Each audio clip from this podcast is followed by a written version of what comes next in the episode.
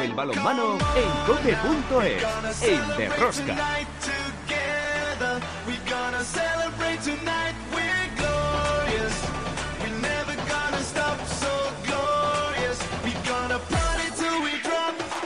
Hola, hola, ya estamos aquí otra semana más con todos vosotros. ¿Qué tal estáis todos? Amantes del balonmano, seguidores de Rosca. Tras el parón por los dos partidos de la selección española ante Hungría y Eslovaquia, con un balance de una derrota y una victoria, regresa a la Liga Sobal.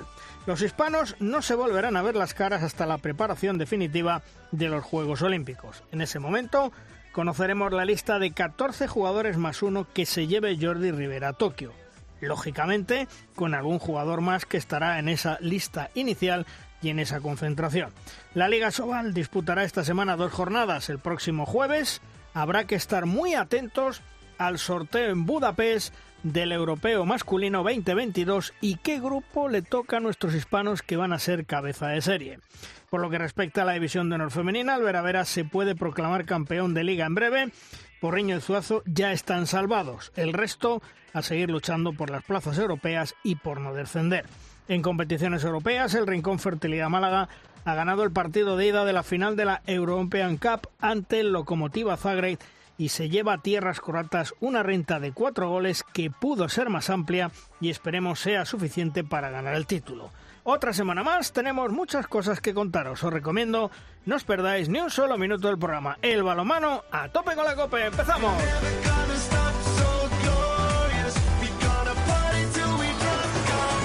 El control de sonido Mila Sánchez, en la producción del programa Belén Díaz de Arce, al frente de toda esta maravillosa y generosa familia apasionados del mundo del balonmano, Luis Malvar. En Cope Valladolid, Juan Carlos Amor. Hola, Juan Carlos, ¿qué tal? Muy buenas. ¿Qué tal? Muy buenas. En Cope Logroño, Chema Jodra. Hola, Chema. ¿Qué tal? ¿Cómo estamos? Y en los estudios Muy centrales... festivo, por cierto, para vosotros. ¿eh? Festivo, festivo. Y, y, y previo a unas elecciones, así que Bueno, está todo tenéis- juntito tenéis y todo, revuelto. Hoy tenéis libre el día entero, mañana cuatro horas, estéis como queréis, ¿eh? Sí, sí, yo creo que vamos a pedir elecciones todas las semanas a este paso. No, no, no, por Dios, por Dios. no. Y aquí, en, coñazo. y aquí en los estudios centrales, Emilio Rojo, la Emilio. Hola, buenos días. Pues ya sabes, de voto en voto, pero no todos los días tampoco, no hay que abusar. Y bueno, pues como dice Luis, eh, dos partidos de la selección que prácticamente no servían casi ya para nada. Bueno, a Jordi Rivera le serviría para entrenar un poquito la, la pre-preparación, valga el palabra, antes de los Juegos. Y como se apunta, la Liga Sobal vuelve con prisas, dos jornadas y estamos ya en el tramo final. De aquí a nada, un mes más o menos, el mes de mayo, esto se termina. Pues nosotros, como siempre, vamos con el análisis de la jornada. Si quieres conocer toda la actualidad del mundo del balonmano, descárgate de Rosca en cope.es.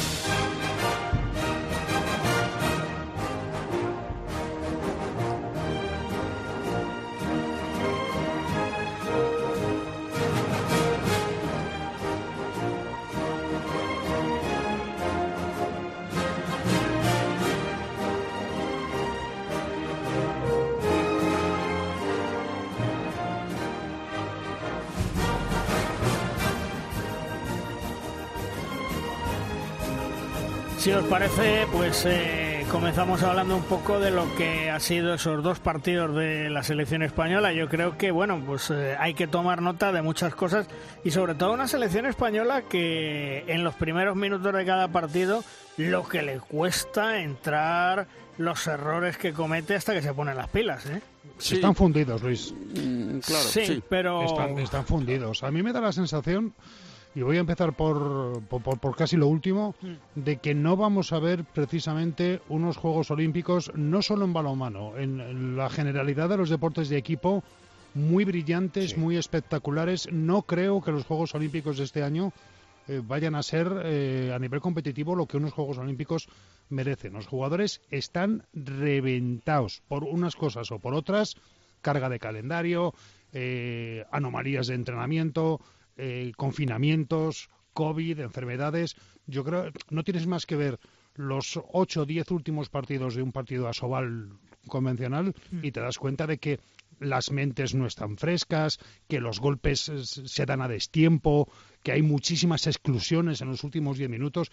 Yo creo que la salud de los jugadores empieza a ser un tema muy, muy a tratar por parte de los organizadores de esta competición y por parte de los gestores de este deporte. Fíjate, eh, diría que el trabajo que van a tener los seleccionadores todos, ¿eh? o sea, de, cualquier disciplina en deportes de, equipo, el trabajo que van a tener de recuperación, yo creo que va a ser clave de cara a los, a los juegos, de recuperación de jugadores, recuperación física, recuperación de todo, de ¿eh? recuperación mental, yo creo que va a ser clave. os puedo asegurar, soy Emilio, que no hemos hablado antes del programa, pero suscribo una por una las palabras tanto de Chema como de Juan Carlos, con lo cual estamos en sintonía. Debe ser que es muy claro el asunto. Esta temporada tiene una serie de anomalías que ya hemos ido detallando y eso conduce a este, a este estrés mental y físico. Yo pienso que la preparación preolímpica, mm, la nuestra y la de todos los que vayan a estar en Japón, va a ir precisamente a restaurar mental y físicamente a los jugadores, porque es verdad lo que dice Juan Carlos, es que se ven una cantidad de cosas que normalmente no pasan en una pista de juego y bueno, y la gente llega pues con el agua al cuello y sin gasolina ya, ¿eh? Bueno, pues vosotros lo tenéis claro lo que estáis comentando, ¿verdad? Pues parece ser que sí. Vale, bien. Bien, pues yo os digo una cosa. A los dirigentes de Asobal, y perdonarme la expresión, les importa una ah. mierda, pero una mierda pues, gorda. Pues porque para eso, o sea, fijaros que la liga termina a finales de mayo. En vez de dar a la mayoría de los jugadores un respirito para que descansen, porque no nos olvidemos que al Barcelona le va a quedar la Final Four. Sí, no, todavía, Creo que aproximadamente será sobre el 12-13 de junio. Bien, pues como les importa una mierda y lo único que les importa es el dinero y mirarse el ombligo y eh, ponerse la boina, que todos una panda ciji juntos, meten la copa vale el 5 y el 6. Sí, sí, que la han, recuperado. eso es lo que les importa. No que los jugadores descansen, no que los jugadores estén reventados, no. Hay que meterla. ¿Para qué? Para que los queridos señores y el querido presidente del Sinfín se saquen un dinerito. ¿Eso es lo único que importa? Bueno, si además tú acuñaste la, la, frase esa de que en el circo los artistas o, o, los que lo defienden son los menos considerados de, de todo el circo. A las pruebas me remito. Bueno, pues esto viene en la misma línea. O sea, ¿para qué? Bueno, deben pensar, bueno, si luego les quedan dos o tres semanitas por ahí en verano para poder descansar, que se vayan a la playa, si es que pueden. pero, Emilio, eh, con, el símil, del, no, no, pero con el símil del circo, eh, yo creo que es eh, eh asado en el clavo. Es decir, al final el que se mete la pasta al bolso es el señor empresario del circo. el, que se cae, el que se cae del trapecio es el trapecista y el que se le come el león es el domador. Pues como se les caigan los artistas, ya me contarás tú quién se come al, león. pero, pero, ¿tú crees que con esto les importa? No, pero es pues que estoy contigo, no les debe importar. O, o, no entran en esas pequeñas adquisiciones como el esfuerzo no lo hacen ellos, los, hablo de los directivos en general. Bueno, eh, habrá gente que se salve del asunto, pero si el que manda, manda y dice que hay que jugar un, dos partidos eh, así a final de temporada, pues como, como la gripe ya, ya como la rebaba ya final, pues lo harán y luego, bueno, pues eh, que aguante el que sea. Y si hay más lesiones y todo esto, pues bueno, a beneficio de inventario. Yo pero, Emilio, este presente que estamos viviendo va a hipotecar nuestro futuro, Por supuesto, el futuro de este deporte y el año y el año el año próximo vamos a ver cómo aunque haya reducción de equipos en la máxima categoría de Asobal, eh, esto va a pasar factura, porque va a haber jugadores que van a empalmar, después de haber estado siete meses parados, van a empalmar diez meses consecutivos de actividad. Y eso eso no hay organismo que lo resista. Mira, en condiciones normales, con un mundial o un europeo y el año de los Juegos Olímpicos, ya es, y si, bueno, si hubiera preolímpico, que nosotros eh, nos hemos salvado de esto, está ya una, una temporada más cargada de lo habitual. Con la pandemia y todo lo demás, pues eso, eh, como dice Luis, que si se me ha roto el menisco, que si se me ha roto el ligamento cruzado, que no sé qué, pues eso es lo menos que te puede pasar. Los ligamentos cruzados hoy son como antiguamente los esguinces de tobillo. Algo así. Así, lo que pasa es que un esguince de tobillo es eh, menos tiempo y un ligamento cruzado nueve meses no te lo quita nadie. Que sí, pues eso, mira, mm, habrá que tocar madera para que los artistas del, del circo este en la menor proporción posible no se nos lesionen, porque oye, eh, no nos pasa a nosotros, pero lo sufriremos entre todos. Porque me imagino que vosotros que tenéis dos dedos de frente, ni se os ocurriría si hubierais sido directivos de un club de balonmano poner la Copa Sobal el 5 y 6 de junio, ¿verdad? es que yo lo, veo absolutamente contraproducente. Primero, porque el 5 y el 6 de junio eh, es un, son fechas en las que la gente ya empieza a estar a otras cosas, no a la Copa, a la Copa de Sobal.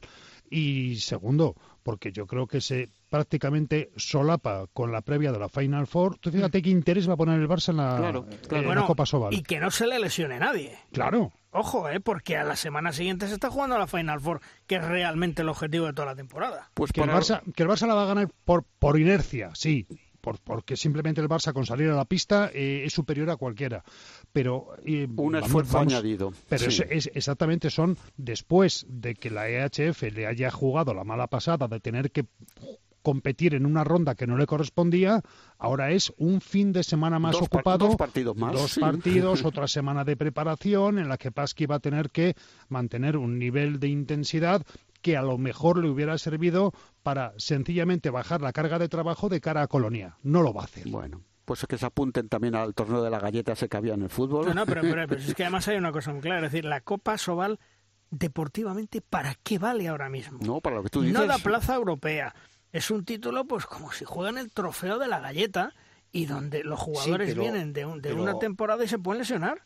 Pero Luis, reporta, eh, entiendo, supongo, imagino, que reporta unos eh, ingresos algún tipo para luego para los eh, clubes que también están eh, bueno pues están como están no y lo que pasa que claro es que es tan sumamente complicado y tan sumamente difícil ahora mismo el encontrar ese ese término medio entre lo deportivo, extra deportivo. A ver, por un lado, es que deportivamente eh, no sirve absolutamente para nada. Tú, lo, has, eh, lo has dicho, nada. Da igual, o sea, es decir, lo único que puede ser igual hasta contraproducente para el Barcelona, no lo sé. Eh, lo demás, ¿qué es? Que te va a dejar, o que te puede dejar, o que te tiene que dejar, pues bueno, pues, pues algún una pasta ahí, Por ahí algún euro que después, pues no, no lo sé, si será para repartir o meto la puya para, devolver a Logroño lo que le deben. Pero organizador, Chema. Y luego hay otra cosa. Dicen, dicen, según he leído la nota, que a los socios del Sinfín, como no han estado a lo largo de la temporada, que les van a dejar entrar de manera gratuita. Pero ¿tienen garantizado que va a entrar público? ¿Cómo está Cantabria y cómo está el país con el tema del coronavirus? Es que no se sabe nada. Y lo que ha dicho el ministro Uribe, o sea, ya ha dicho que el fútbol y el baloncesto de momento no entra nadie. Pues los demás. o sea, los demás, que son los hermanos pobres, tú me dirás. No, no pero creo que los protocolos son diferentes, ¿eh? Me da la sensación de que el fútbol y el baloncesto van por un lado en cuestión de protocolos sanitarios y que el, balonmano, baloncesto, federación eh, va por va por otro. De hecho, aquí en Aquí en Castilla y León, mm. que no estamos para presumir de números precisamente, aunque parece que la cosa va remitiendo, mm, hay autorización para en Liga LEB Oro de baloncesto eh, un tercio del aforo, que son unas 1.800 personas, mm. y en Asobal y División de Honor Femenina de, baloncesto, de balonmano también está entrando gente a ver al aula y a ver al, al Atlético Valladolid. Sí, en cada región hay un protocolo distinto. Creo que ayer hablaban de que en el baloncesto, por la mañana y en Valencia, en un playoff de, de la liga había femenina, había un montón personas y por, la, y por la tarde eh, los acomodadores nada más, con el baloncesto masculino del, del Valencia Basket. Eh, por, eso te es un galimatías, esto es un galimatías y mira, eh, eh, yo afortunadamente, esto no le interesa a casi nadie, pero ya me vacuné, Luisito también y bueno, por lo menos estamos, mm, podemos contagiar pero no nos contagian, ¿no? Eso que dicen pomposamente. Pues chicos, cuando estemos todos vacunados, pues lloverá menos, pero seguirá... Esta vez, esta vez no habéis querido quitar los años, ¿eh? Condenaos ¿Eh? Todos diciendo, ay, no, yo no cumplo, yo no cumplo. A que te mando a los viñedos. Ya, ya, ya, ya. El DNI, es el que tiene. El ya, ya. Sí, sí, para lo que queremos, para lo que queremos. Yo nunca me he quitado años como la pantoja, que se dice. Ya, ya, ya, a veces que sí le da la tentación, pero yo no, yo tengo lo que tengo y punto. Tampoco vamos a declararlo. una temporada que, cumples cada 10 Ahí está, ahí está. En vez de 10 a 12. Emilio ya sabéis que acaba de cumplir los 18. Yo 18 más o menos, más los de agatas, pues salen unos cuantos más, pero bueno, vamos a hacer? 18, sí, sí. Eh, en puesto de descenso, recordemos que hay una lucha tremenda entre Balonmano Nava, Sinfín, que están con 20, Guadalajara con 17 y Morrazo con 16. Veremos a ver qué pasa, quedan cinco jornadas, Puerto Sagunto está con 14, pero complicado, complicado lo tienen por abajo eh, y vamos a ver el que se salva, porque recordemos que descienden cuatro esta temporada.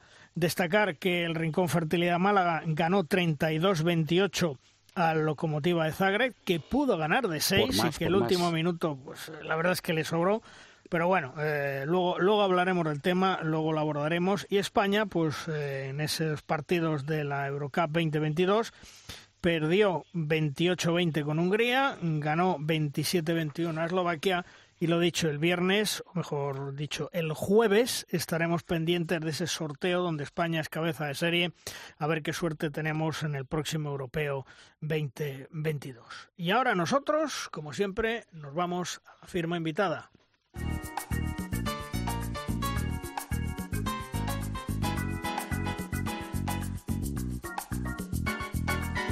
Es el momento en derrosca de nuestra firma invitada. Esta semana la firma nos llega de la estilográfica de nuestro compañero y buen amigo Fernando Urra, conocedor como nadie del mundo del balonmano y que siempre con sus reflexiones nos hace pensar y situaciones que muchas veces pasan desapercibidas. Sepamos sobre qué nos habla esta semana Fernando.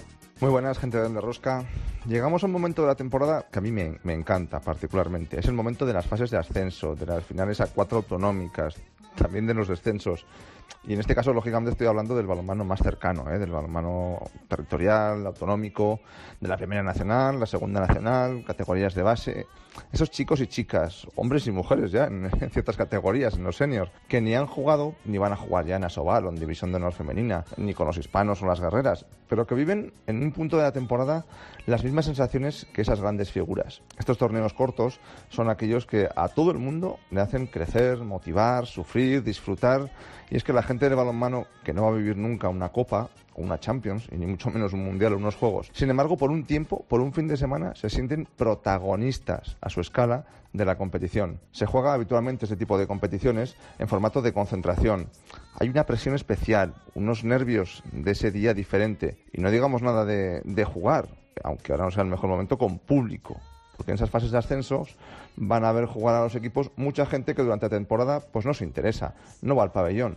Pero esos días sí, sí porque son especiales. Y a mí me encanta. Por ejemplo, os lo pongo así, este fin de semana en Pamplona hemos vivido la fase final de la Primera Nacional de Chicas en Navarra, tercera categoría nacional. Bueno, pues para empezar, en la, final, en el partido de la final, había 400 personas en el pabellón en Intasuna. Lo máximo que permitía el aforo. Quedó gente fuera del pabellón. Y poco menos es la gente que va a un partido de Asobal, ahora mismo con las restricciones, claro había familias, amistades, los equipos de base de los dos equipos que jugaban, y cada jugada animando, aplaudiendo cada gol, celebrando cada buena jugada. Era muy chulo, muy bonito ver cómo esas chicas, cada una con su vida, con sus estudios, con su trabajo, por un rato sentían lo mismo que un profesional del balonmano, que una profesional del balonmano. Y lo mismo digo de los árbitros, ¿eh? Se genera un ambiente de partido y de tensión, pues no habitual en categorías autonómicas. Y eso les permite crecer, motivarse y aprender, sobre todo de cara a, ¿por qué no?, en el futuro poder ascender a otras categorías. En suma, que todo el mundo ganó, aunque solo un equipo lo hiciera, y disfrutó sintieron lo mismo que puede sentir alguien que se dedica profesionalmente al balonmano y que puede jugar grandes competiciones. A otra escala, sí, pero lo disfrutaron y ese es el gran premio que ofrece en estas fechas nuestro deporte. Una experiencia que van a valorar seguro durante mucho tiempo, así que disfrutadla que sois muchos y muchas en toda España los que lo vais a hacer, los que lo vais a hacer estas fechas, porque queremos todos que podamos disfrutar de nuestro deporte. Hasta la próxima, gente del de Rosca. En la clasificación de la Liga División de Honor Femenina, recordemos en la lucha por el título, el Superamara Vera Vera pues prácticamente ya es campeón, está a punto de, cerrarlo. Se dieron estos resultados, Granoller 27, el Alimento Valladolid 29, Elche 27, Atlético Guardes 27, Superamara Vera Vera 23, Liberban Gijón 36 y en cuanto a la permanencia, Morvedre 18, Arrecife 25, Porriño 25, Pereda 18, Córdoba 23, eh, Zuazo 30, Salud Tenerife 26, Carmen 20 y en la clasificación por el título el Vera Vera es líder con 21 puntos, con 15 Guardés, 13 Rocasa Gran Canaria, 10 Málaga, 10 Elche, 8 Granoller, 7 Ola Alimento y cierra Liberón Gijón con 2 puntos. En la clasificación por la permanencia, Porriño 17, Zuazo 16, Tenerife 16, 12 Arrecife, 11 Morvedre, 10 Córdoba, 6 Pereda y cierra con 0 puntos Puerto del Carmen.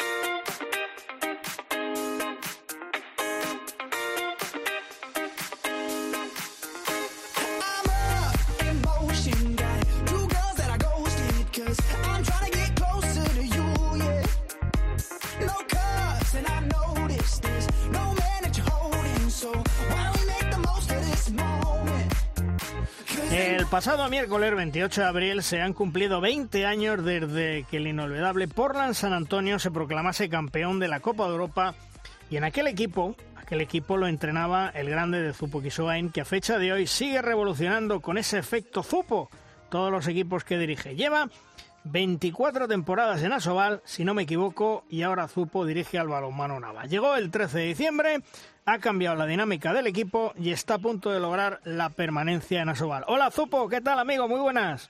Hola, buenas Luis, ¿cómo estamos? Bueno, oye, ¿todavía recuerdas y te emocionas con esa final 20 años después? Muchísimo, muchísimo. Es que no soy capaz de ver el segundo partido porque, porque me emociona muchísimo. Y el otro día varios compañeros tuyos me pusieron algún corte de, de Luis y Juan de Dios en, los últimos minutos, que fue mm. donde se decidió al final. Y, vamos, fue un sin parar, pero me emocionó muchísimo porque aquello, aquello fue, bueno, fue algo espectacular, ¿no? Ganarle, ser campeones de Europa en la pista del Barça, donde llevaba cinco seguidas, podía ser la sexta, a falta dos minutos, perdiendo 20-25. Si ellos ganaban por seis, eran ya campeones, bueno, aquello fue una, una serie de sensaciones irrepetibles, vamos. Hmm.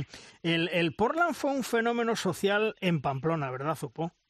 Sí, totalmente. Fue en Pamplona, en Navarra, vamos. O sea, nosotros cogimos un poco eh, el testigo de Indurain, ¿no?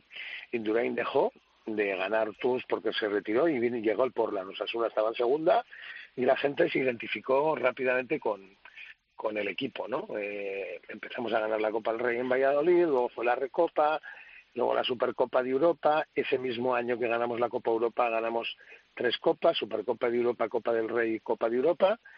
Y luego nos faltaba la Liga y, después de la Copa Europa la temporada siguiente ganamos la Liga, ¿no? Bueno, era una locura, ¿no? Era una locura. Cualquier pueblo de Navarra que ibas eh, eh, eh, te trataban de maravilla, había mucha afición y ya te digo, era un fenómeno social totalmente. Incluso el Navarra Arena, el Navarra Arena eh, se hizo para Portland, lo que pasa que no llegó, ¿me entiendes? Luego mm. estuvo muchos años cerrado, pero, pero se hizo para Portland.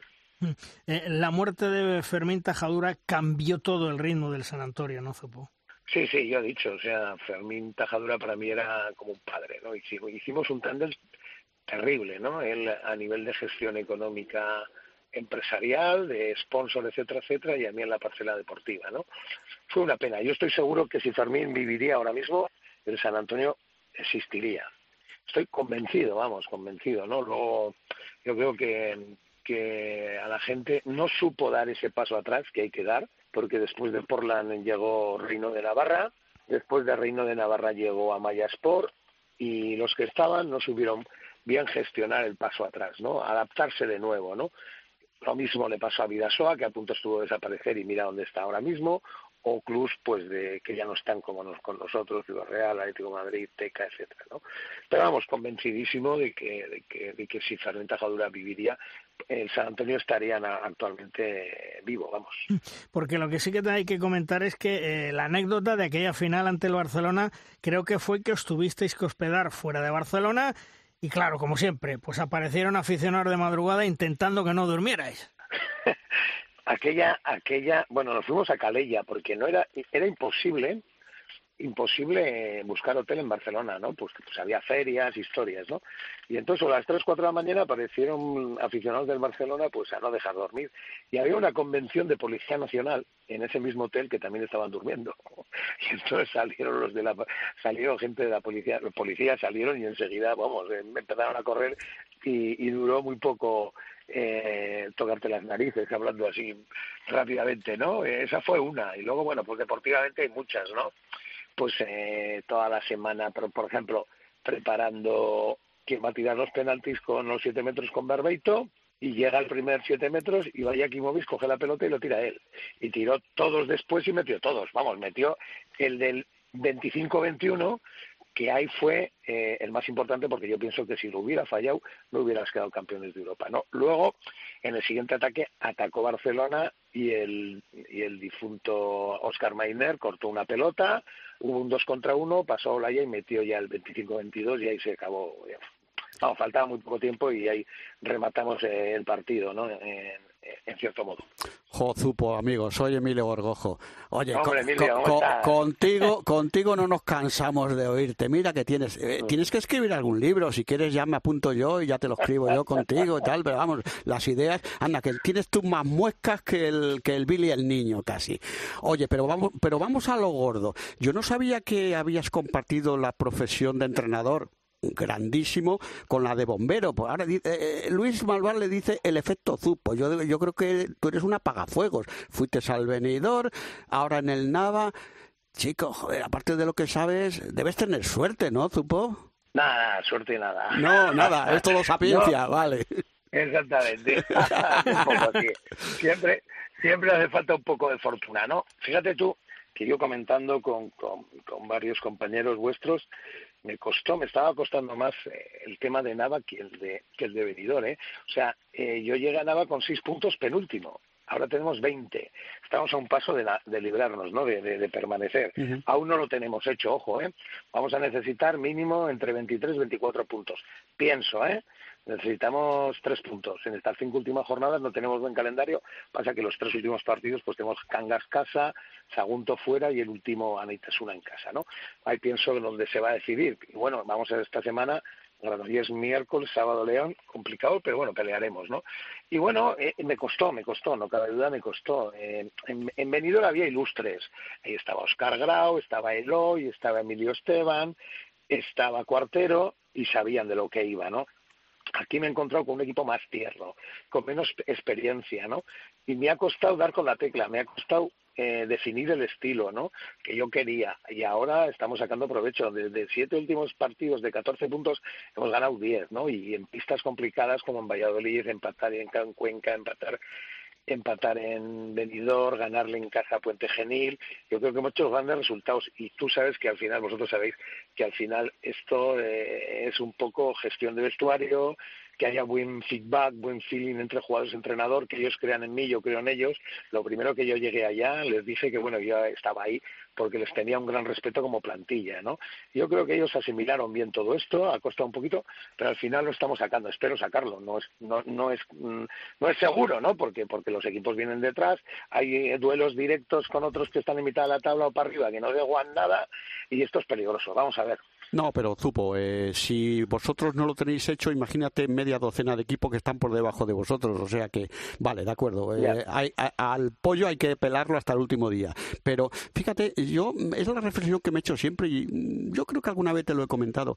Tú has estado siempre en grandísimos proyectos. Bueno, estamos hablando de hace 20 años campeón de Europa y todo. Luego estuviste en Portugal, has estado en Italia, has estado en un montón de sitios y de pronto dices, me tengo que cambiar la filosofía de un equipo ganador de todo lo que se pueda, como fue Portland en su momento, y ahora me tengo que bajar un poquito. y resulta que también sirves para eso. O sea, te da lo mismo un roto que un descosido, ¿no? Es que yo aprendí, acuérdate, aquello, cuando yo ascendí tenía 26 años, claro, no había Liga Sobal, no había Liga Sobal, era División de Honor. Al, al siguiente año sí hubo, en el 89-90, y nosotros estábamos con Mepanza, y Mepanza era un equipo para, para, para permanecer, para recién ascendido que obviamente luchaba para permanecer, ¿no? Y ahí te curtes, ahí aprendes. Luego, obviamente, llegan los 10 años de Portland, ¿no? Donde ahí aprendes de todo, aprendes a fichar, aprendes a relacionarte, aprendes a llevar vestuarios de campeones del mundo, olímpicos, europeos, etcétera, etcétera. Eso también te curte, ¿no? Y luego ya las salidas a Qatar, las salidas a Italia, las salidas a a, Lisboa. Si no hubiera habido COVID, yo seguro estaría en Emiratos, estaría en Dubái con la selección, segurísimo. Y a mí esto me mató, ¿no? Porque tuve que vivir, eh, volver en abril claro, estaba todo, todo, toda la pandemia, no se habían movido banquillos porque no se habían acabado ligas, serían los mismos entrenadores y fue complicado. Entonces, yo también soy un poco tirado para adelante. A mí me gustan un poco los retos estos, ¿me entiendes? Y no, que, eres tirado para adelante lo sabe todo el mundo. Eso no, no, no descubres nada con eso, supo. Pero, pero. Entonces, yo, sí, Perdona, perdona, dime. No, no, que te, que, te, decía eso, que, que, que, eres echado para adelante y ya lo ve y lo que dices lo dices. Pero, oye, eh, a mí siempre me queda la eterna duda y eso, ya sé que te vas a reír, pero, oye, ¿quién tiene más partidos en la liga? ¿El Manolo Cadenas o el Zupo XY? Porque es que ahí ya me he perdido, ¿eh? es Manolo. Emilio, Manolo. Vale, porque, porque Leonés y me haces la pelota, ya. Exactamente. Manolo y yo hablamos todas las veces, todas las semanas una o dos veces. ¿Y no le pillas nunca? El otro día no le pillo, no le pillo. No le pillas. Y el otro día comentábamos esto, ¿no? Comentamos la importancia de la experiencia. Sí, sí. ¿Entiendes? La experiencia para, para dirigir equipos de, de, diferentes, de diferentes perfiles, ¿no? Al hilo un poco de lo que estabas hablando, Emilio. Entonces, esa, esa experiencia que te da tantas temporadas, tantos partidos en la Liga Sobal, te hace eh, igual estar para un equipo que va a pelear por puestos europeos, etcétera, etcétera, que va a estar arriba o equipo que va a estar abajo, ¿no? Lo importante, para mí lo importante es eh, la gestión del vestuario. La gestión del vestuario, que la gente confía en ti, confíe en ti, que la gente te respete y luego ese respeto se gane en la pista. Yo creo que en el balonmano hay tres pilares fundamentales, ¿no? Que es a nivel deportivo, ¿eh? bajo mi punto de vista, es cantidad de entrenamiento, calidad de entrenamiento y recursos humanos, selección de jugadores. Como falle uno de esos, un pilar de esos, ya todo tambalea. Pero como te, como los tres pilares sean sólidos, puedes llegar donde quieras, ¿no? Y yo eso lo tengo muy claro, ¿no? Y bueno, en eso estamos y, y vamos a seguir peleando. Mm. Esta semana pasada ha sido una locura, pues porque que han coincidido varias entrevistas y tal con lo de la Copa Europa de los 20 años, aquí los medios navarros eh, se han volcado y a nivel nacional también, y bueno, vamos a ver si, si este mes este mes definitivo que ya a mí me gustaba, como decía Luis Aragonés, ¿no? La Liga y los puestos de descenso y Europa se deciden en los cinco últimos partidos, ¿no? Aquí estamos en lo mismo, ¿no? En los cinco últimos partidos que son mayo. Eh, Zupo, vamos a tener yo creo que una dramática pelea todavía por la salvación. Eh, ¿Tus cuentas eh, las tienes claras? A lo mejor no me quieres decir quién se salva, quién no se salva, pero ¿lo tienes claro? Que te digo, con 23-24 está salvado. Igual con 22 vale y entre algún golaveraje, pero veo difícil, ¿entiendes? Veo difícil, veo difícil. Hay muchos enfrentamientos directos. Tú date cuenta, por ejemplo, que Cangas tiene seis partidos, miércoles, sábado, miércoles, sábado, miércoles, sábado, ocho partidos. O sea, no para todo el mes de mayo de jugar miércoles, sábado, miércoles, sábado, miércoles, sábado. Claro, eso tiene un desgaste psicológico terrible, ¿no? Y luego la ansiedad y la presión y los nervios de que tienes que ganar para salvarte, ¿no? Luego hay calendarios complicados, como puede tener Guadalajara, tiene un calendario complicado, puede tener Sagunto, lo mismo. Yo pienso que Nava y Sinfín eh, o Sinfín Nava dependemos ahora mismo de nosotros mismos, pienso, ¿no? Tenemos unos calendarios eh, bastante correctos, pero claro, el calendario hay que hacerlo bueno ganando, y si no, nada. Ahora mismo somos cinco equipos para dos plazas, porque las otras dos están ya adjudicadas a Aranda y a Cisne, ¿no? Los dos descensos. Entonces, faltan eh, de los cinco equipos dos, dos plazas, tampoco te puedo decir quién, quién puede, quién puede descender, ¿no? Pero bueno, ahí está un poco la clasificación. Mm. Eh, si consigues el, el, milagro de salvar al Nava, que seguramente lo vas a hacer, porque quedan muy pocos puntitos para que consigas en esas cinco jornadas y una vez más sacas un equipo que estaba prácticamente desahuciado, ya lo hiciste con el Venidor, ahora lo haces con el Nava. Eh, ¿Vas a seguir en Asobal o vas a aceptar esa oferta que dicen tienes para dirigir una selección de Oriente Medio? Sí, mira, no lo sé, no lo sé porque eh, eh, esta selección llevan detrás de mí dos meses. Y bueno, yo les he querido decir, les he puesto un poco plazo hasta junio, ¿no? Por, por esto, un poco por respeto, ¿no? Por respeto a Nava, porque es que Nava, al margen de ser un pueblo de 3.000 habitantes, es una maravilla de afición. O sea, el pueblo respira balonmano, el pueblo está volcado con el, con el equipo, con el club, eh, los pueblos de al lado, el entorno, o sea, es, un, es una pasada, ¿no? Luego sabéis que, que esto esto sale adelante por, porque el presidente es el sponsor del club, obviamente, porque si no sería imposible. Y yo me he remitido con el presidente del club a que cuando estemos a dos hablamos. Si ellos están, están interesados, yo voy a escuchar y luego decidiré, ¿no? Vamos a ver, eh, ya, son muchos años, ya son muchos años fuera de Pamplona, fuera de la familia, siempre me he ido solo, la familia se ha quedado en casa, igual es el momento de plantearse otras cosas. Pero quiero certificar un poco la permanencia. La, otra, viendo cómo está el balonmano, lo tengo ahí, que es importante, es una oferta importante y me gusta con un buen equipo de Asia, con una buena selección. Y bueno, vamos, a ver, cuando estemos salvados nos sentaremos y hablaremos. Mm. Oye, supo otra cosa. Supongo que mm, te preocupará eh, todas las lesiones que se están produciendo en jugadores, las consecuencias que va a traer de cara al futuro porque esto mm, el balonmano lo va a pagar, ¿eh? Mira, esto es clink, clink, caja, no hay más. así de claro, o sea, clink, clink, caja, así de claro. Esto viene por eso, nada más.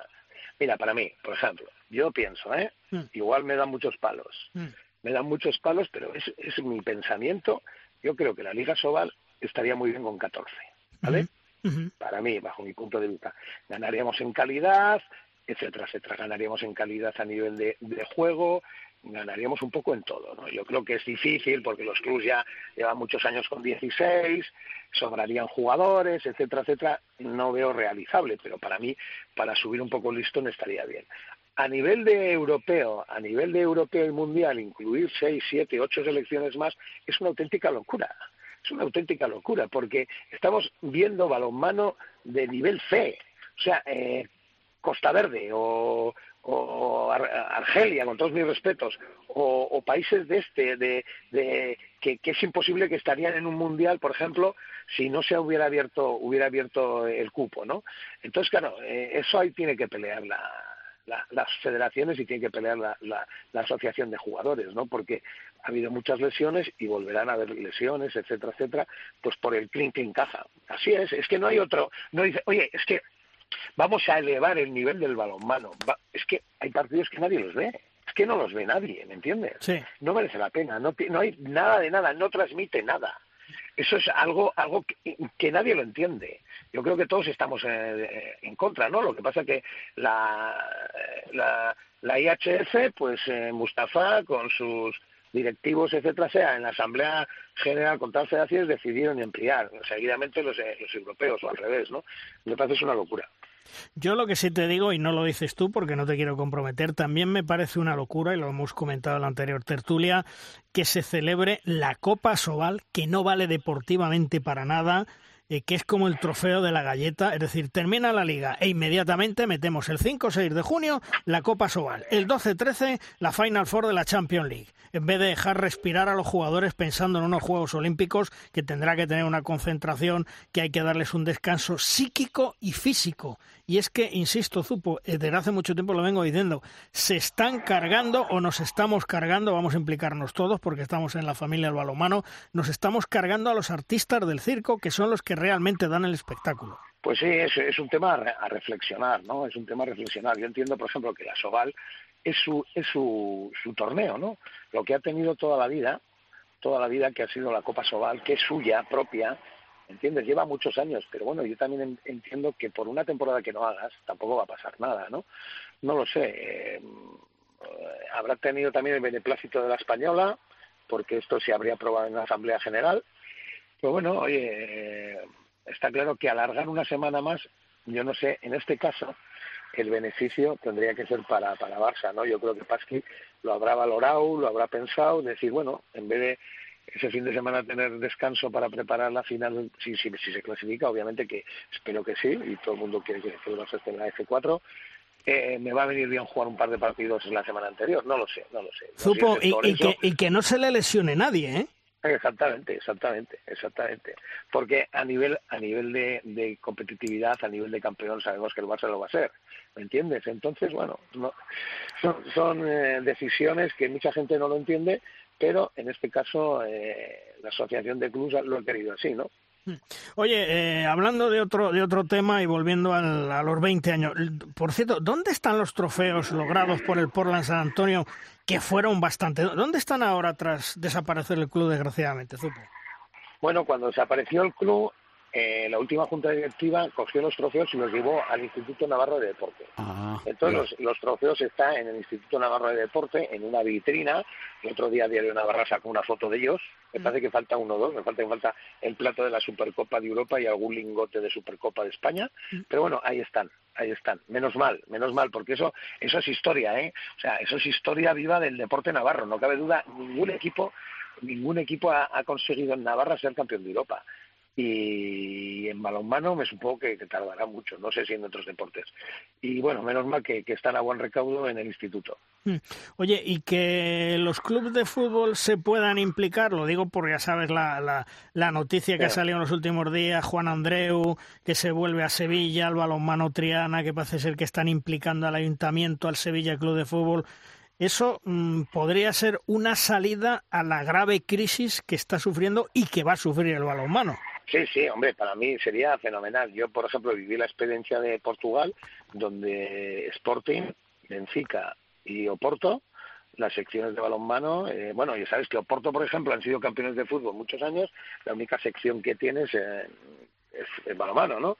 Y Benfica tiene muchas secciones, también tiene balonmano, y Sporting tiene muchas secciones y también tiene balonmano. ¿Y eso qué hace? Pues hace que la liga sea competitiva, que haya competitividad, que haya partidos interesantes y obviamente mantener un poco el estatus, ¿no? Ojalá el Sevilla con Juan Andreu tendría una sección de balonmano, ¿no? Ojalá eh, vaya llega a buen puerto, ¿no? Sería bueno o incluso fíjate Osasuna en Navarra está con Magna con el Sota de fútbol Sara, ¿no?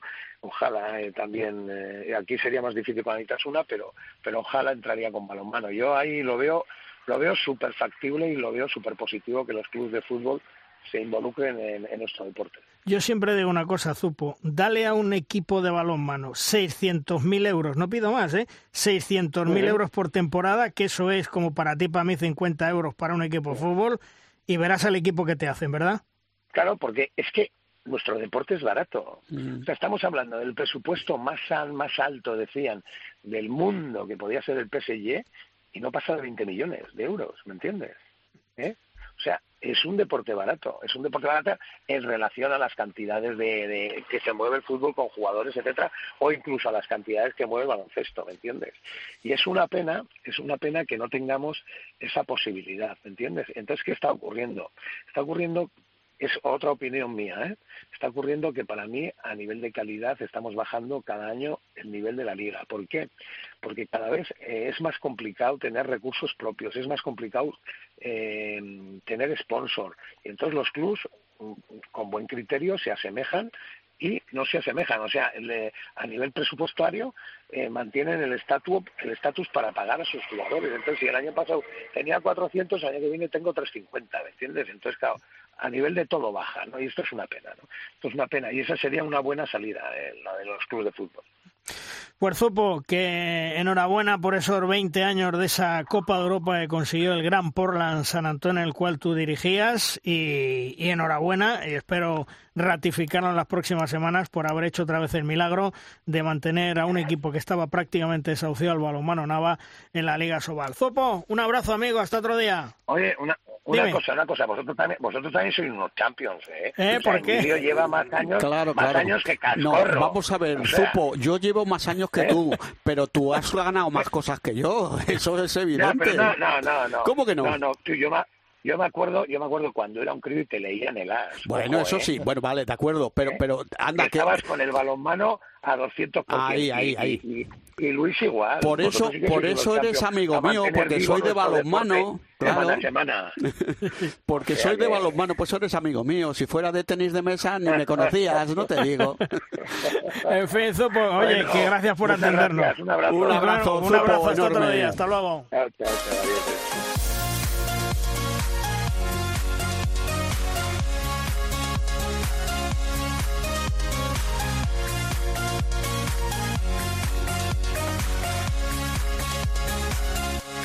El Rincón Fertilidad Málaga está jugando su primera final continental de la European Cup ante el conjunto croata del Lokomotiva Zagreb. En el partido de ida disputado el sábado en Málaga, nuestras chicas ganaron 32-28 y se llevan a Zagreb para el partido de vuelta una renta de cuatro goles. Ojalá sea suficiente y podamos contaros el próximo lunes que son campeonas de la European Cup. Su técnico, Suso Gallardo, nos espera para charlar un rato. Hola Suso, ¿qué tal? Muy buenas. Hola, buenas. Bueno, oye, eh, te iba a decir, contento con el resultado, cuatro goles pueden servir para ganar el título, pero nos quedamos con esos seis que se nos escaparon para, para ir más tranquila a Zagreb, ¿no? Sí, la verdad que, que bueno, yo creo que, que, fue una pena, creo que hubo unas decisiones al final arbitrales un poco bastante dudosas, ¿no? Incluso creo que, que hay una repetición por ahí rulando en Twitter, pero bueno, es verdad que, que venían como favoritas, creo que dominamos todo el partido y, y eso también nos da la confianza de que si hacemos las cosas bien podemos tener nuestra opción allí en Zagreb, ¿no?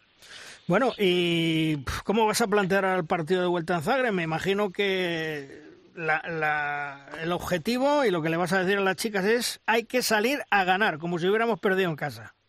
Sí, eh, sería una tontería pensar en, esa renta. Tenemos que ir como si fuese 0-0 y a salir a muerte, ¿no? Yo creo que, que tenemos que pensar como, como un partido único y a partir de ahí ya ir viendo según cómo vaya el partido, pero creo que, que sería una equivocación pensar en, la renta que llevamos.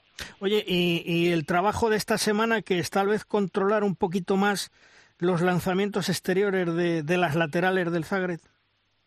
Sí, a ver, al final es lo que intentamos también en casa. Lo que pasa es que hablamos de un equipo con ocho internacionales que han sido terceras de Europa en el último europeo, ¿no?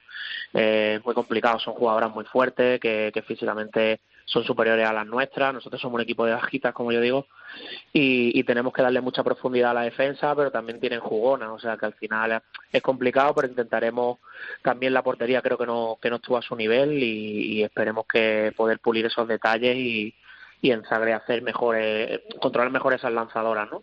Hola Suso, buenos días, soy Emilio Borgojo. Oye, partidazo de tu equipo, lástima como te decía Luis Malvar de esos media docena de goles, pero bueno, los cuatro goles hay que ir a defenderlos, pero Suso, no te confíes que estas croatas no te lo van a poner fácil y bueno, pues eh, habrá que ir, fíjate, a ver si ganamos y a ver si conseguís controlar a esa muchacha que os metió como 11 goles, me parece.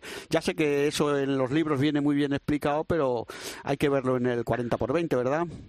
Sí, totalmente. Al final, ya te digo, es muy, es muy complicado, ¿no? Eh, son jugadoras que, al final el equipo favorito antes de empezar la competición eran ellas. Eh, empezó encima, vienen de, de, la selección entera, prácticamente la mitad de la selección, y el, y el entrenador también, el seleccionador, de ganar un europeo, le da un, le da unas tablas y una experiencia que, que no tenemos nosotras, ¿no? Pero bueno, ya te digo que intentaremos controlar y, pulir esos detalles. Estamos ya analizando vídeos desde, desde hoy y de aquí al sábado esperemos, pues eso, ¿no? Pulir esos detalles que en defensa nos dé más, más seguridad todavía de la que tuvimos el sábado. Y, y, poder hacer un partido completo y por qué no también ganarlo allí, ¿no? Porque allí en Zagreb, por lo que tú sabes, no va a haber público en las gradas o sí va a haber. No, no, creo que solamente pueden entrar, pues bueno, los, los directivos y, y las pocas invitaciones que también nos han dado para para la, gente que viene de, Málaga, que bueno, que va parte de la presidenta, pues van algunas instituciones que, no, que nos quieren acompañar y que están apoyando al club y, al equipo durante toda la temporada. Y pues, Suso, perdona, eh, ¿eso os puede beneficiar el que no haya público? conociendo al público croata, Bueno, yo creo que algo sí, ¿no? Yo creo que el otro día eh, aquí en Málaga empujó bastante la, grada y, se notó en muchos momentos. Y a ver, no creo que, sea definitorio, ojalá, pero pero sí creo que, que nos va a ayudar bastante, ¿no? Eh, Suso, un saludo desde Valladolid y felicidades por el partido de ayer. ¿Qué tal? Buenos días. Muchas eh, gracias. yo tengo, tengo, una pregunta muy directa. Deportivamente sí, eh, sí, sí, sí cunde una participación europea y meterte en una final, pero eh, económicamente, ¿temes que os pueda pasar factura en futuros presupuestos el gasto extra que ha supuesto en una situación tan complicada que estamos viviendo? Bueno, a ver, nosotros concretamente es cierto lo que dices, que al final la competición europea es muy bonita, pero económicamente al final es un desembolso. El equipo no, el club le cuesta el dinero, ¿no? La competición. Pero a nosotros concretamente ha hecho que las instituciones y patrocinadores privados se, se vuelquen con, con el club. Faltan algunas cositas por cerrar, que eso lo lleva la, directiva con, con Pepa Moreno a la cabeza pero creo que el año que viene vamos a poder incluso subir algo el presupuesto. O sea que, que la verdad que nosotros estamos muy contentos y creo que, que esta competición concretamente nos ha dado ese plus para que para que lo que viene siendo la provincia de Málaga, tanto en instituciones como, como empresas privadas, se animan a apoyar al, equipo, ¿no? Sí, porque ahora, ahora, mismo, perdona, eh, Unicaja de básquet y vosotras eh, sois los máximos exponentes del deporte malagueño, si no me equivoco, ¿no? Sí, luego está el Málaga en segunda división, es verdad que aquí el fútbol sigue, sigue tirando, pero pero bueno, a día de hoy en, la primera división solamente estamos nosotros. Bueno, y también creo que el, que el fútbol sala, si no me equivoco. Y que, y que meta público solo vosotros.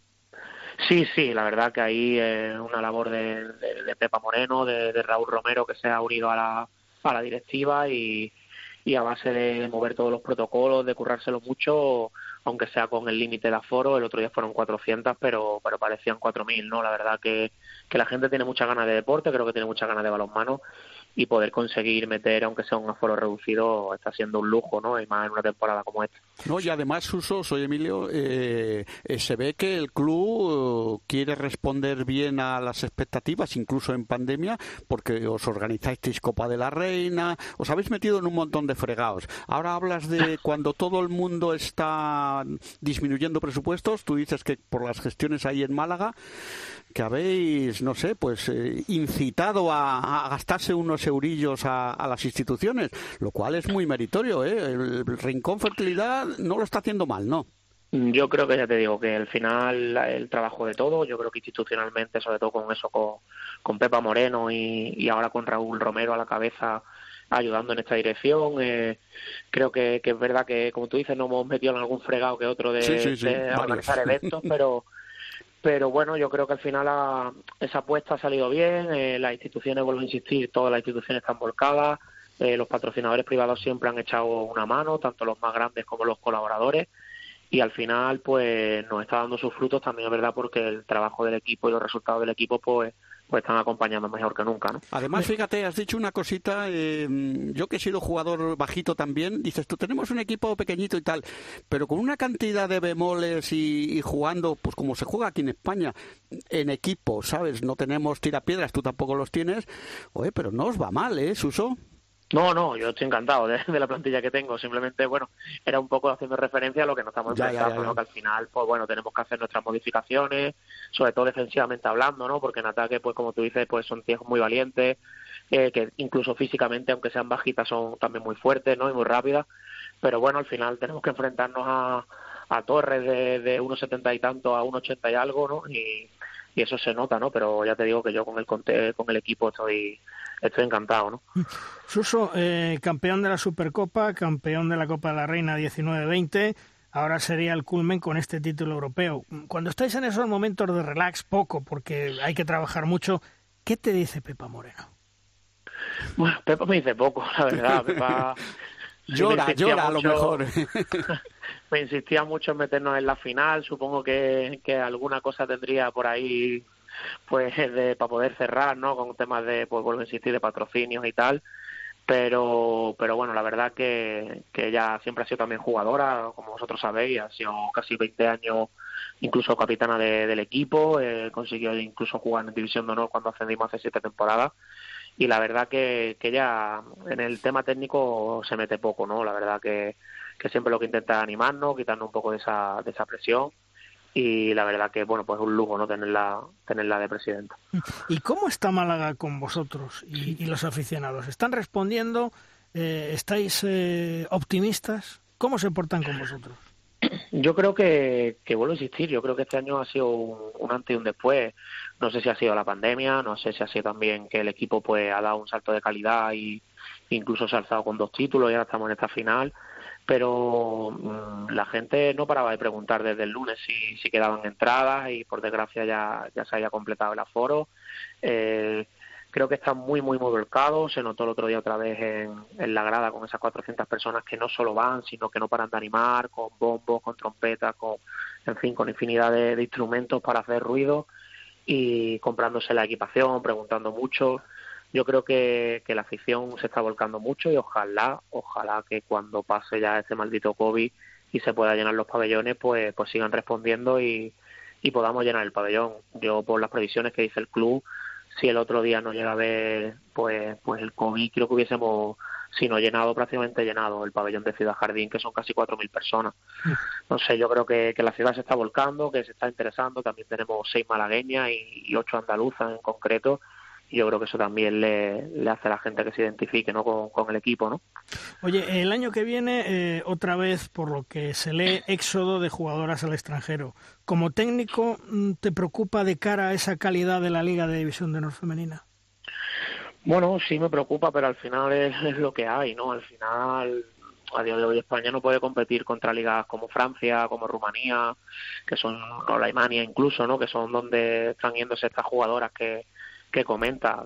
Son eh, sitios donde hay contratos 12 meses, donde los sueldos mínimos duplica lo que se puede cobrar aquí en España y compites a, mayor nivel. Entiendo que al final, pues la jugadora, la carrera de un jugador, pues no es tan larga y y al final quieran probar suerte, ¿no? Me preocupa, pero al final tenemos que seguir trabajando los que estemos aquí para intentar que, que eso, que, que la liga pueda ser más fuerte o sacar gente de base y al final todo esto al final depende del dinero si, si los patrocinadores o instituciones de cada de cada sitio no, no se animan a apoyar a, a nuestro deporte o como antes he escuchado con Zupo con los equipos de fútbol que podrían echar una mano eh, es complicado que, la liga pueda seguir subiendo de nivel o que estas jugadoras que, destacan no, no se vayan, ¿no? Mm. Lo que sí me imagino que te preocupará mucho más, eh, Suso, es eh, con toda esta pandemia, parones, etcétera, eh, lesiones. Mm, eso puede pasar también factura a las jugadoras de cara al futuro, ¿no? Sí, es complicado. Nosotros, verdad, que este año hemos tenido la suerte y, creo que vamos a seguir teniendo la misma suerte el año que viene de trabajar con, con ESMUN, que es una es un centro clínico y deportivo de, alto rendimiento, de los mejores que creo que hay en España a día de hoy. Y hemos tenido muchísimos, muchísimos controles de todo tipo, porque además nosotros también hemos pasado el, el COVID todo el equipo, hemos tenido parones de, incluso dos, tres semanas eh, en plena competición cuando estábamos jugando miércoles, sábado, pero, pero está claro que eso es un quebradero de cabeza para, para todos los entrenadores, para, para todos los cuerpos técnicos e incluso para las propias jugadoras, ¿no? Pero bueno, al final es, es algo que, que vuelvo a insistir que es, que es atípico, que es algo excepcional y, esperemos que bueno con la profesionalidad, porque al menos yo hablo de las mías, sé que son muy profesionales las chicas, espero que que no que no pase factura al menos en un futuro. Oye, eh, habéis pasado como tú bien dices la, el, coronavirus, ¿a alguna jugadora le ha quedado alguna secuela o, o todas las tienes bien afortunadamente? Bueno, nos, nos pasó factura, eh, vuelvo a insistir, pues por entre el mes de, febrero y marzo, ¿no? Que fue cuando cuando prácticamente toda la plantilla lo, lo cogió más, lo cogió a mansalva y, y estuvimos como dos semanas eh, fatal, ¿no? Todo el equipo. Y es verdad que, que ese tramo para poder volver a coger la chispa y, y físicamente encontrarnos bien al 100% nos costó muchísimo a día de hoy salvo la lesión de Paula, que esperamos que, pueda llegar ya, tiene el miércoles la, cita con el médico y ojalá le den el alta médica para, para jugar la vuelta de esta final. Eh, el equipo ya de hoy se encuentra otra vez en un estado creo que bastante óptimo para, para afrontar lo que nos queda de temporada, verdad. Pues Uso, que el próximo sábado en Zagreb a las 8 de la noche es el partido, cuatro goles de renta, mucha suerte y ojalá, lo que decía al principio de tu entrevista, ojalá el lunes que viene podamos contar a los oyentes de, Rosca, aquí en la cadena COPE, que el Rincón Fertilidad Málaga ha conseguido su primer título europeo y es campeón de la European Cup. Suso, mucha suerte. Muchas gracias a vosotros. Y ni un gramo, y ni un gramo de confianza, aunque ya sé que no lo vais a tener, porque estos, estas croatas son como el Miura de los toros, ¿eh? Así que cuidadito. Muchas gracias. Venga, eso es un abrazo. Hasta otro día. Gracias. Un abrazo. Hasta luego. Hasta luego.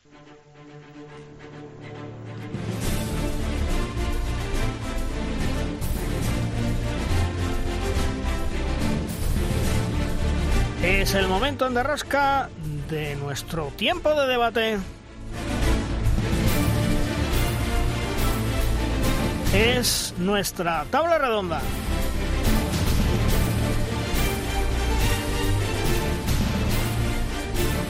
Hoy en nuestra tabla redonda contamos con nuestro compañero y buen amigo Luismi López. Hola Luismi, ¿qué tal? Muy buenas. Hola, buenas, ¿qué tal? ¿Cómo estáis? Bueno, oye, eh, empezamos hablando un poco de la selección. Eh, ¿Qué valoración nos hace de, de, esos partidos de España ante Hungría y Eslovaquia? Porque antes lo comentábamos, decía Juan, porque yo, yo decía, eh, la selección española, ¿cómo le cuesta arrancar? ¿Qué frío están? En todos los partidos, decía Juan Carlos, es que están fundidos, es que están muertos. Bueno, puede, ser un argumento, ¿eh? porque la temporada está siendo muy dura y sobre todo, pues mira, pues lo mismo que hablabas con Suso hace un instante, que el tema de la pandemia, los confinamientos, eso toca a los jugadores, porque todos han tenido, tanto los que están fuera como los que están en España, ¿no? Y, y entonces eso, pues la verdad que es una competición, una temporada muy atípica, muy atípica en lo físico y en el trabajo diario de los entrenadores. Eh, hace poco hablaba yo con Talan y me lo explicaba también, ¿no? Que lo que está pasando en el Kilche y, todo el planteamiento que él hace con su equipo y que se rompe por el tema de los confinamientos. También lo ha tenido muchísimo, muy castigado el equipo de Pastor, el Seged, eh, el Vespren, Algut también. Eh, pues en Alemania también ha sucedido. El Lengo ha tenido recientemente un confinamiento y de y vino Gedeon Guardiola la convocatoria. Eh, bueno, y en España pues lo mismo. el chaval Ander Izquierdo ha estado confinado en ocasiones. También el otro chico Miguel Martínez igual en Valladolid. Quiero decirte que en ese sentido eh, eh, eh, eso influye en el rendimiento de los jugadores. De todas formas, lo de arrancar, vosotros sabéis que a España siempre le ha costado arrancar. cuando han habido esas concentraciones pequeñitas como estas de una semana, el primer partido nunca ha sido bueno, eso está, eso está claro. Pero bueno, es una cosa que, nos cuesta, nosotros tenemos que tener una concentración, unos entrenamientos para coger la onda y no llegar y jugar. Eso pues otros países lo tienen más asimilado, pero a nosotros siempre nos ha costado un poquito eh, a lo largo de, la historia. Pero bueno, eh, mi valoración es que, que, Jordi está trabajando, que Jordi está haciendo un trabajo pues de cara al presente eh, a, corto plazo porque están los juegos ahí ya, si es que al final se hacen a, la vuelta de la esquina, y, y de cara al futuro, ¿no? Igual que hizo en su día con Dani Dusevalles, que lo iba llevando paulatinamente hasta hacerle como uno de los hombres fijos de la selección, ahora empieza con Ander Izquierdo, ¿no? Bueno, pues eh, es un trabajo importante, decisivo. Yo veo también que defensivamente y lo escribí en un Twitter el otro día, que siguen siendo imprescindibles Gedeón Guardiola y Viran Morros. Eh, eso es bueno ahora, en el presente, pero ahí supongo que Jordi tendrá ahí algo pensado, estará, estará preocupado, estará viendo lo que hay para el momento que Viran y Gedeón digan, pues ya no seguimos en la selección. ¿Y qué pasa ahí? Porque en el 6-0 se nota, ¿no? El 5-1, bueno, es una solución.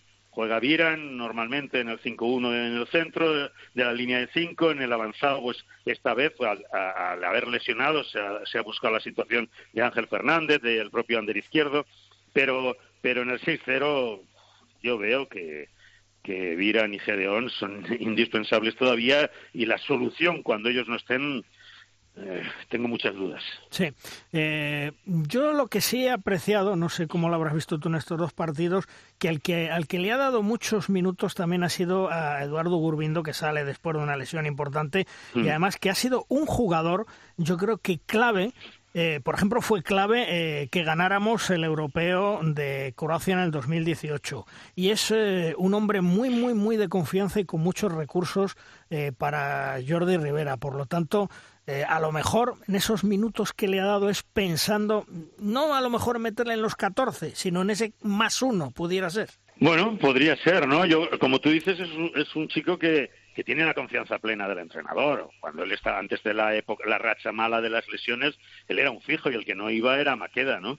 Eh, entonces, eh, Maqueda entra por las lesiones de Gurbindo. Eso, es evidente y hay que reconocerlo a pesar del buen estado y de forma de, Maqueda y todo lo que ha dado ¿eh? en estos últimos convocatorias de, con España. Y, pero Gurbindo es un jugador muy especial, porque es un jugador que te defiende muy bien, es muy listo, y luego en el ataque, en el juego combinativo, es, tremendamente eh, importante, ¿no? Además, ahora está en un estado de forma excepcional, en el Nantes yo lo veo asiduamente y, y la verdad que ha recuperado la forma y se ha podido comprobar con la selección española, ¿no? Entonces, bueno, ahí tiene... Jordi va a tener unos quebraderos de cabeza tremendos para hacer los 14, los 14 más uno, ¿no? Eh, entonces, eh, porque claro, ahora le ha dado descanso a Alex Duisebach y, y bueno, uh, Alex para mí es un fijo de la selección y ahí estará, pues como tú dices, la duda entre Gurbindo o Maqueda, Maqueda o Gurbindo, o quién es el, el más uno, ¿no?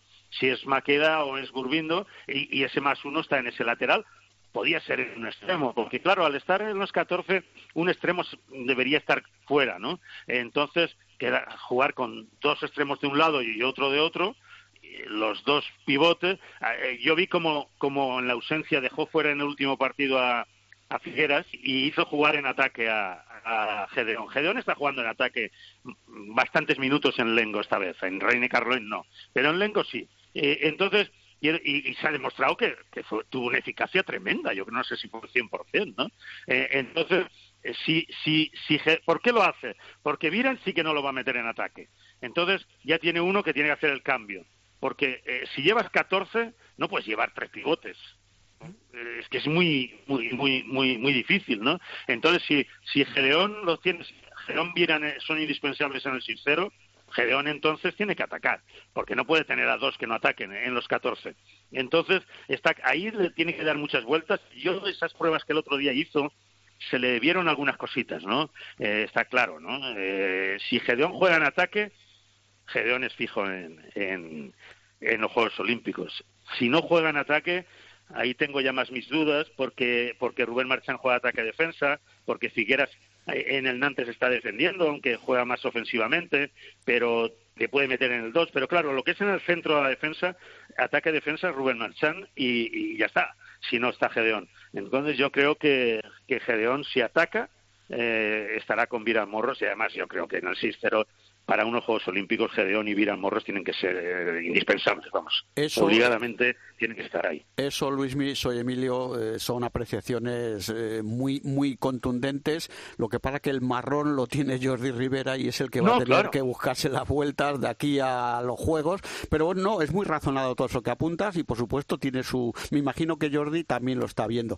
Y respecto a lo de tardar en entrar en los partidos, esto es bastante histórico en el balonmano español. Hablaba de lo de los motores diésel que necesitan un poco de, o por lo menos antes, de, de preparación, de engrase de bielas y tal. Y es que el balonmano español, la escuela española, al ser muy elaborada, muy táctica, eh, necesita tiempo para que todas las piezas encajen. No tenemos esos lanzadores que te desatascan en los primeros minutos, meten siete lanzamientos los tirapiedras y, y no se nota tanto que a lo mejor no funciona el, el engranaje. Pero nosotros no tenemos eso. Entonces, nos falta, nos falta que, que, además además que nos eso tienes toda la razón del mundo en el juego táctico que necesitan muchas más sesiones de entrenamiento y no tenemos ese desatascador de fuera. Y eso es evidente porque mira además ahora el balonmano está para mí eh, eh, está evolucionando a un tema físico absoluto y ahí los equipos que juegan como España sufren, por ejemplo, Eslovenia y España, que son un calco, porque Eslovenia el otro día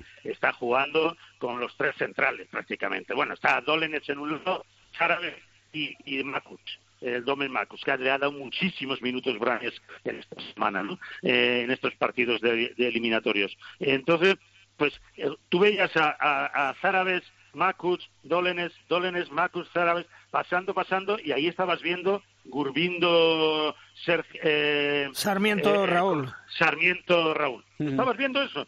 Eh, estabas pum, pum, pum, pum, pum, pum, al pivote, pum, pum, pum, pum, al pivote. Y ahí no tiraba nadie de fuera. Penetración, penetración de Zárabe como lo hace Sarmiento, lanzamientos sorpresivos como lo hace Raúl, y Dolenes como en el Barça es que es lo mismo y sufren cada vez más. ¿Por qué? Porque llega un equipo muy físico como es Hungría, como es Polonia, eh, es, eh, enormes, unos mastodontes tremendos, y eso es muy difícil estar continuamente golpeándote contra la defensa. Y ellos llegan a, esto y, llega Gemba de Polonia y desde nueve metros lanza, o llega Bodo de Hungría y con ese pivote enorme como y nos crean problemas. Y es que lo estamos viendo en los últimos partidos. Hungría nos ha ganado dos partidos recientemente. Pero Hungría tiene un estado físico tremebundo. Eh, entonces, ¿cómo vamos nos, un juego como el nuestro, táctico, que además nos conocen perfectamente, por eso está Chema Rodríguez, cómo tienen que anular al equipo español? Pues eh, cada vez sufren más los equipos tácticos, sufren más. No, no, eso, es, eso, eso es así porque, porque los, los éxitos que hemos tenido, y hemos tenido bastantes últimamente, han sido eh, cimentados en un gran trabajo de, de, zapa, de, ir desgastando al rival, porque el rival te supera en kilos, en centímetros, en, poder de lanzamiento. el día que no estás claro, lo pasas mal. porque un día Hungría no está acertado, pero pero te sacan esos mm, eh, eh, el, chico el, el, húngaro zurdo, el joven este que tiene un lanzamiento tremendo, el Bodó que tiene un lanzamiento extraordinario, está, y, y claro, es que aunque tengan un día malo, lo pueden resolver. Claro, Pero nosotros, si no si no estamos al 100% de, de eficacia incluso en el pase, en, ese, en, los seis metros el otro día, tantos fallos en siete metros, eso es histórico, eso es histórico, ¿eh? Los buenos lanzadores de siete metros, los porteros. Claro, tienes un día así que, que, que no las metes desde seis metros o incluso desde los siete metros y, y, y, y las pasas canutas para ganar un partido. Luego sí, luego nuestro juego es maravilloso, nuestro juego es precioso. Hemos ganado títulos, por supuesto que hemos ganado títulos, somos campeones de Europa. Y, y, pero nos tiene que salir muy bien, muy bien, muy bien y que los cruces que eso también eh, la competición eh, te lleva por unos caminos que nunca lo sabes cómo suceden y que los cruces sean, te, te, valoren y te, y te, y te den ese, esa poquita ventaja, ¿no?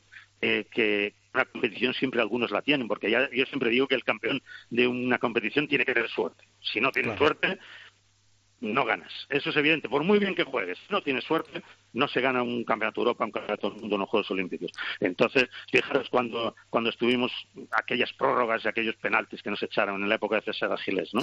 En esa generación maravillosa que no llegó a ganar. Eh, y en una generación de lo mejor que ha tenido el balonmano español. Pero unos siete metros, un lanzamiento de siete metros nos echó fuera. Y, y, dos prórrogas nos echaron fuera con Croacia y Alemania, ¿no? Y pudimos haber jugado una final de un mundial o una final olímpica, ¿no? Y, porque teníamos un equipazo. Entonces dices, bueno, la suerte es evidente, ¿no? Ah, la suerte es necesaria para, para ganar torneos. y, pero, bueno, ya te digo. Y mira, Luis, luego en nosotros, eh, una de, de, lo que nos ayuda a salvar esta deficiencia es mm, rodar mucho a todo el equipo, es decir, eh, llegar en mejores condiciones físicas, a lo mejor que el contrario, que es más exuberante, a los últimos minutos. Pero en los Juegos Olímpicos, con la reducción de, de los posibles jugadores, pues resulta que esa ventaja casi la perdemos, ¿entiendes? Sí, sí, no, eso ya te digo, eso es una cosa que, que, que lo hemos hablado siempre del balonmano español, que no, hemos tenido lanzamiento exterior. Bueno, tenemos pero menos que otros. Sí. Tenemos pero menos, exacto. Ahora hemos perdido la, opción Dani Dusebay, que fue importante eh, en los últimos torneos, que ya estaba el, el chico, se había liberado de presión y lanzaba desde fuera y, y era muy importante en ataque-defensa. Esto es un, una ausencia importante, aunque sea un chaval joven, pero es una ausencia importante. Y, y bueno, Alex sí que lanza de fuera. Luego, pues tenemos ese lanzamiento que no es de nueve metros, pero es de, ocho, entrando ahí en la línea, en la, en la zona de golpe franco. Bueno, sí, no, sí, tenemos nuestras virtudes muchísimas. Hombre, claro, somos, claro, y somos campeones de Europa. Y jugamos a un balomano que a veces eh, eh, los alemanes nunca nos, nos tienen enganchados. Eh, los alemanes nos ganaron aquella final europea por la fuerza física que tuvieron. Y aquella 6-0 tremendo que y la dureza de sus acciones, ¿no? Con Pekeler y Lenke tal en el centro de la defensa, pero pero pero y nos estrellamos una y otra vez contra el muro aquel, pero pero nuestro juego no es habitual, y, hay, y, hay, y hay países que no entienden nuestro juego. Lo que sucede que ahora con la, exportación de tanto entrenador, español se lo saben. Claro, entonces es peligroso porque ahora tú tienes a Hungría, te enfrentas a Hungría y tienes a Chema Rodríguez en el banquillo Dice, vaya, por Dios, ahora ya. Este me sabe los trucos, ¿no? claro. Y, no, no, es que se nota, ¿no? Porque no es lo mismo de un entrenador que no entienda. Que tú coges a, cuando estaba islandés, a cuando estaba son que, que, el juego español, pues, bueno, ni lo entiende ni le gusta, ni lo practica. Entonces, los alemanes mismos que, que, lo pasan muy mal contra un equipo español, contra una, incluso en los clubes, contra un equipo español lo pasa muy mal y con la selección igual porque porque no entienden este juego. Y es un juego directo es un juego combinativo un juego de arte de magia y, y, les vuelve locos. Eso es así, pero pero pero bueno, el balomano está ahora hace un camino físico, yo lo veo que es tremendo, es tremendo. Y entonces, claro, hay países ya te repito como Eslovenia, como España que tiene son clon, son clones entonces pues lógicamente cada vez tiene más problemas más problemas para salir airosos el Barcelona no no ha podido eh, retener a Palmarson se ha marchado al Albor mm. ya lo conocemos eh, mi duda es, Luismi, mm, porque económicamente ahora mismo no tiene dinero, no le puede retener, no le puede ofrecer y tiene otras prioridades como el fútbol y Leo Messi. ¿Puede ser por ahí? No sé, a mí es un chico muy raro. No lo conozco, ¿eh? porque lo conozco. Sí, no lo conozco, te digo, ni, ni, ni, he hablado con él. Pero, pero digo raro por, por sus decisiones, por la toma de decisiones. Porque fijaros, él llega al, al Kiel muy jovencito, debuta muy joven en Champions League, es de los más jóvenes que ha debutado en Champions League, y, y, y está en Kiel. Y sorprendentemente, deja al Kiel sorprendidísimo eh, eh, y, y, y, se va a Vesprend y, se va a Vespren de la misma forma que se ha ido del Barcelona. Cuando todo el mundo contaba que había negociaciones, no sé qué, pum, se fue a Vespren. Cuando está en Vespren, se, se, declara en rebeldía un día, se va a Islandia y ya no vuelve. Y se queda sin entrenar. Bueno, entrenaría allí con algún club de, de, cuando él era chaval allí. Y, y el Barcelona lo ficha y se queda en Islandia y, le declaran rebeldía al Vespre. Al final las negociaciones fructifican y, se, y aparece en Barcelona falta de entrenamiento, tal, tal, y de, de, competición sobre todo. O sea que es un chico que, que en esas toma decisiones así y sorprendentes y, que no son no se esperan ahora mismo cuando tienen en la mesa una renovación. Lógicamente, los tres años que le, que le dan en Albor eh, han podido influir y, supongo que cobrará más en Albor porque el millonario de, danés, pues el Christensen, pues está, está echando la casa por la ventana. Pues bueno, se, ha ido del Barcelona, pero, pero según David Barrufel, yo le leía una entrevista, tenían pleno acuerdo ya. Él había dicho que sí. Entonces, eh, le sale lo del árbol y cambia de opinión y se va. Bueno, es un chico que en su trayectoria ha hecho estas cosas sorprendentes, ¿no? Pero, pero bueno, el presupuesto, pues, no sé. Eh, ahora, eh, eh, como decía Pasqui en una entrevista, pues sí que es un problema, porque a estas alturas, a ver quién fichas, ¿no? Y, un jugador que tenga las características de Palmerson, no hay, no hay, porque tú dices, ¿el Barcelona tiene poderío para sacar a Sagosen del? Pues no. Yo creo que no. Eh, entonces, eh, ¿qué otros hay? Laterales izquierdos que sean con la calidad de, eh, juego que le pueda dar al equipo, que no es un lanzador ni un lateral izquierdo gigantón, sino que es un jugador maravilloso, técnicamente hablando, que juega con el pivote, que, hace jugadas sorprendentes, que, que, hace el juego combinativo con el central lateral. Eh, no hay. Es difícil, no hay ahora. Es difícil esas características. Es, muy difícil. yo el otro día estaba pensando esto porque y lo hablaba con un amigo que decía, y, le, y hablábamos decía ¿qué, jugador, ¿qué jugadores hay en el mundo ahora super cracks? Contados con, el, con, el, con los dedos de una mano. Porque también desde que los balcánicos bajaron el nivel y tal, eh, tampoco ya hay mucho donde escoger ahora, porque, por ejemplo, los alemanes, dejamos, los equipos que más presupuesto tienen, ¿de dónde ahora se nutren? De Dinamarca, Suecia e Islandia. Ya balcánicos les quedan muy poquitos, porque además es que en la crisis que tiene la Liga Balcánica, ríete de la nuestra. Allí es muchísimo más. Entonces salen jugadores, pero bueno, salen jugadores porque siempre hay, pero pero no de la calidad que había antiguamente, ¿no? Eh, entonces, pues ahora están de moda los daneses, los islandeses, los, los noruegos. ¿Por qué? Porque lo físico, lo físico está prevaleciendo, luchando. Fíjate, el Flensburg, sin grandes figuras, eh, puede ganar la Bundesliga y, se puede meter en Colonia. Entonces dice, eh, ¿y qué son? Y ves el equipo del Flensburg y todos son noruegos, daneses, nórdicos todos. Daneses y noruegos, todos noruegos. Eh, eh, claro, es una, es una ciudad fronteriza que siempre ha vivido de, de esos países, pero, pero, y son luchadores, mm, guerreros auténticos y con un entrenador maravilloso que cada vez me gusta más que es Macula y, y dices, bueno, pues ahí está, un juego ancho, eh, protagonismo de los extremos, es un juego que ellos, para ellos lo han tenido desde la época de Branias y, y, les da resultados y ganan, y ganan. Es, evidente, es evidente que Pasqui eh, estará comiendo cerillas porque la marcha de Palmason le crea un problema y como tú dices, va a tener que expurgar mucho para encontrar un tío de esas características. Entonces, o buscar, o buscar soluciones a un chico joven. Yo creo que irán a por un chico joven. Pues como hicieron con Dicamen, como hicieron con Dicamen, que nadie, lo, nadie estaba en no y nadie hablaba de él, claro, y, se le vio en la Junior y tal y cual, y bien, sí, en la Junior sí, pero bueno, en la Junior. Y dices, eh, y estaba en el Tremblay, y bueno, eh, entonces dices, y le va y lo fichan. sí, pero, pero tú, fíjate, tú fíjate el Barcelona... Luis mismo ficha un jugador que te va a sorprender. pero tú fíjate... Digo, sí, y dice y, le digo eh, va a sorprender por lo bueno y dice no porque no lo conoces seguro pero tú pero tú fíjate el Barcelona en la Final Four próxima, mm, después de estos de estas decepciones últimas, el nivel de riesgo que va a tener gane o no gane de cara a la siguiente temporada. Si no gana, va a ser una exigencia horrorosa y si gana, pues hay que mantener el tipo, ¿no? O sea que sea como sea, encontrarle a Palmerson un recambio, no, no, es que se lo va a tener que mirar bien, ¿eh? Es muy es muy es muy complicado eh, eh, encontrarle de ese nivel de jugador claro claro claro. De ese nivel de jugador porque porque de otros sí pues, seguro que traerán alguno. Porque eh, ahora que tiene a Engesan y a Langaro Langaro muchas veces vosotros sabéis que es el que se queda fuera las convocatorias en muchísimas ocasiones. Eh, entonces, no creo yo que sea un santo de, devoción del entrenador. Bueno, sí, lo tiene, lo tiene, tal, sale soluciones para ser uno más de la plantilla, perfecto, y tiene solución, tiene un buen lanzamiento y tal. A veces se precipita, pero, pero bueno, eh, eh, pero y luego en Gesan, que sí, a mí me gusta en Gesan, pero, pero bueno, no es un top como puede ser eh, Aaron Palmas. Claro, Entonces, porque si hay tops en, en, Europa, uno de ellos es Palmas. Eso y Se ha ido al Albor.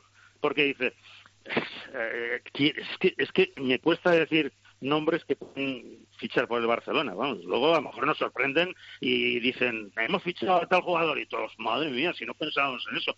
pero claro, y el problema está en, los contratos, porque dices, bueno, puede haber este, este, el otro, pero ¿qué, ¿cómo es la relación con su club? ¿Qué, ¿Hasta qué año tiene? Fíjate ahora con Nielsen, han tenido problemas para que si viniera un año antes y tienen que buscarse una opción de un portero no sé si será al final de Omaciel o no, para, para, para eh, aguantar ese año, para llegar a Nielsen. No, no han podido pagar lo que pedían antes por ese año, para que viniera un año antes de finalizar el contrato y el chico estaba, estaba dispuesto a venir, pero el, claro, el en cuestión pide un dinero, una compensación entonces, eh, eh, entonces está claro, eh, se habló también de Bergerud, pero, pero Bergerud al final se va a ir al París, y fíjate, al París Saint Germain le ha pasado lo mismo. Ahora Bergerud se va un año a, Dinamarca a esperar para irse después a París.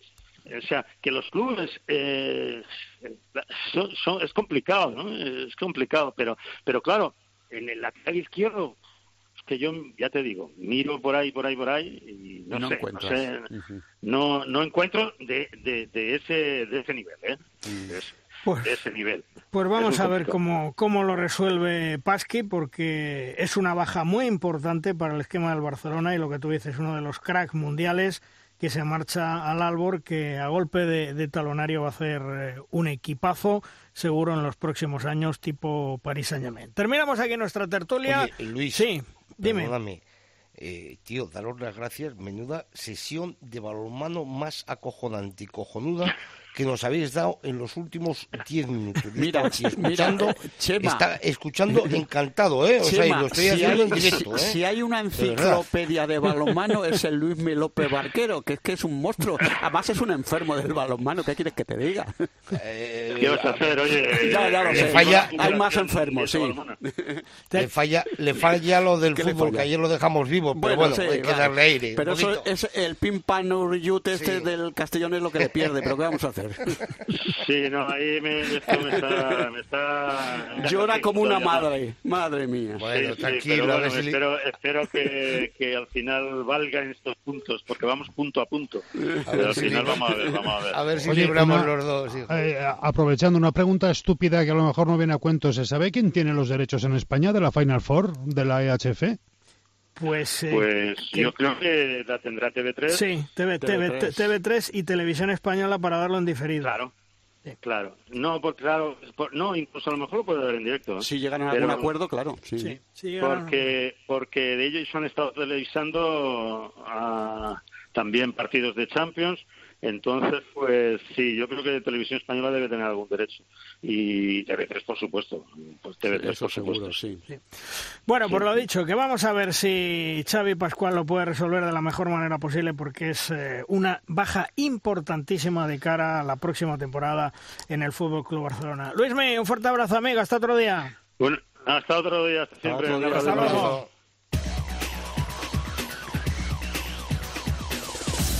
Vamos terminando programa, vamos terminando edición, como siempre, con Tomás Guas y sus 7 metros. ¡Lanza, Tomás! Malvarros Quitos, dos partidos de la selección ante Hungría y Eslovaquia, derrota y victoria. Y hasta Tokio, Lucas, porque los hispanos ya se verán, no se verán las caras, digo, hasta entonces, la concentración, y Jordi Rivera deberá sacar conclusiones para elaborar la lista de 14 más 1. Habrá que trabajar mucho antes de los juegos, naturalmente, y pensar en los inicios de los partidos, ¿verdad? Que cuesta mucho coger el ritmo. Un equipo que va por todas y que siempre eh, le hemos dicho que es como un cohete 10 en los campeonatos, pues eso, se tiene que fijar en eso. Va de menos a más, pero con el grupo que tiene en los juegos, el arranque tiene que ser rapidito. Bueno, hay tiempo.